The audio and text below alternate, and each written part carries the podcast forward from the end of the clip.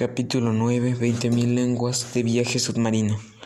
La cuestión parecía ya enterrada durante los primeros meses del año de 1867, sin aparentes posibilidades de resucitar, cuando nuevos hechos llegaron al conocimiento del público, hechos que revelaron que no se trataba ya de un problema científico por resolver, sino de un peligro serio, real, a evitar.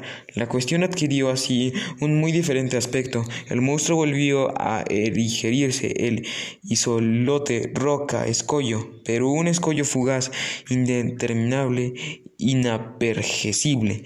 El 5 de marzo de 1867, el Moravian del Montreal Ocean Company, navegado durante la noche a 27 grados la latitud y 72 grados de longitud, chocó contra el estribor una roca no señalada por ningún mapa en esos pajares, impulsado por la fuerza combinada del viento y de sus 400 caballos de vapor.